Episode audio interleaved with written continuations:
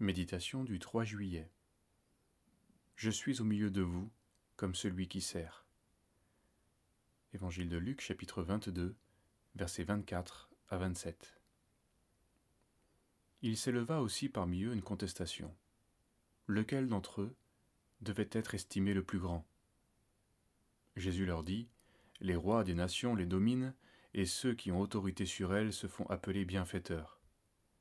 Il n'en est pas de même parmi vous mais que le plus grand parmi vous soit comme le plus jeune, et celui qui gouverne comme celui qui sert. Car qui est le plus grand? Celui qui est à table ou celui qui sert? N'est-ce pas celui qui est à table? Et moi cependant, je suis au milieu de vous comme celui qui sert. Qui aurait aujourd'hui la naïveté de se disputer pour savoir lequel est le plus grand? Notre instruction ou peut-être notre hypocrisie, nous évite de dire des énormités.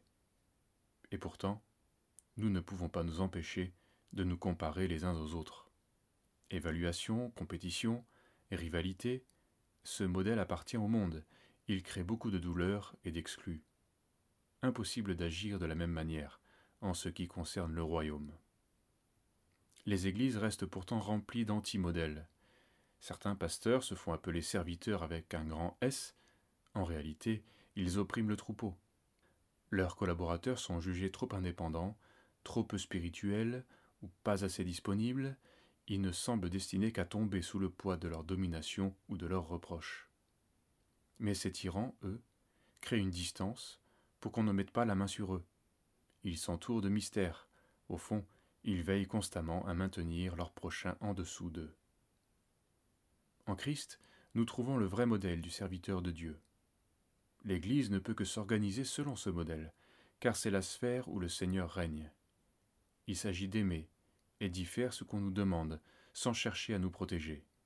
Les amis et le Seigneur s'en chargeront.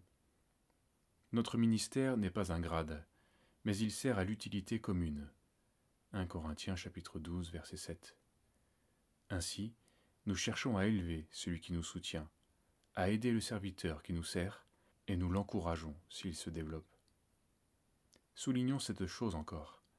Après avoir lavé les pieds de ses disciples et les avoir instruits, le Seigneur dira encore cette parole. Si vous savez cela, vous êtes heureux, pourvu que vous le mettiez en pratique. Jean chapitre 13, verset 17. Nous prions. Seigneur, ancre en nous l'amour. Délivre-nous de la pensée du monde. Pardonne-nous pour toutes les fois où nous avons fait des autres des larbins esclaves de nos désirs, que ce soit par la méchanceté, la fausseté, ou même par une affection fausse. Que l'amour remplisse nos cœurs et nous dicte nos comportements. Nous recevons par la foi cette nature nouvelle qui est celle du serviteur de Dieu. Au nom de Jésus. Amen.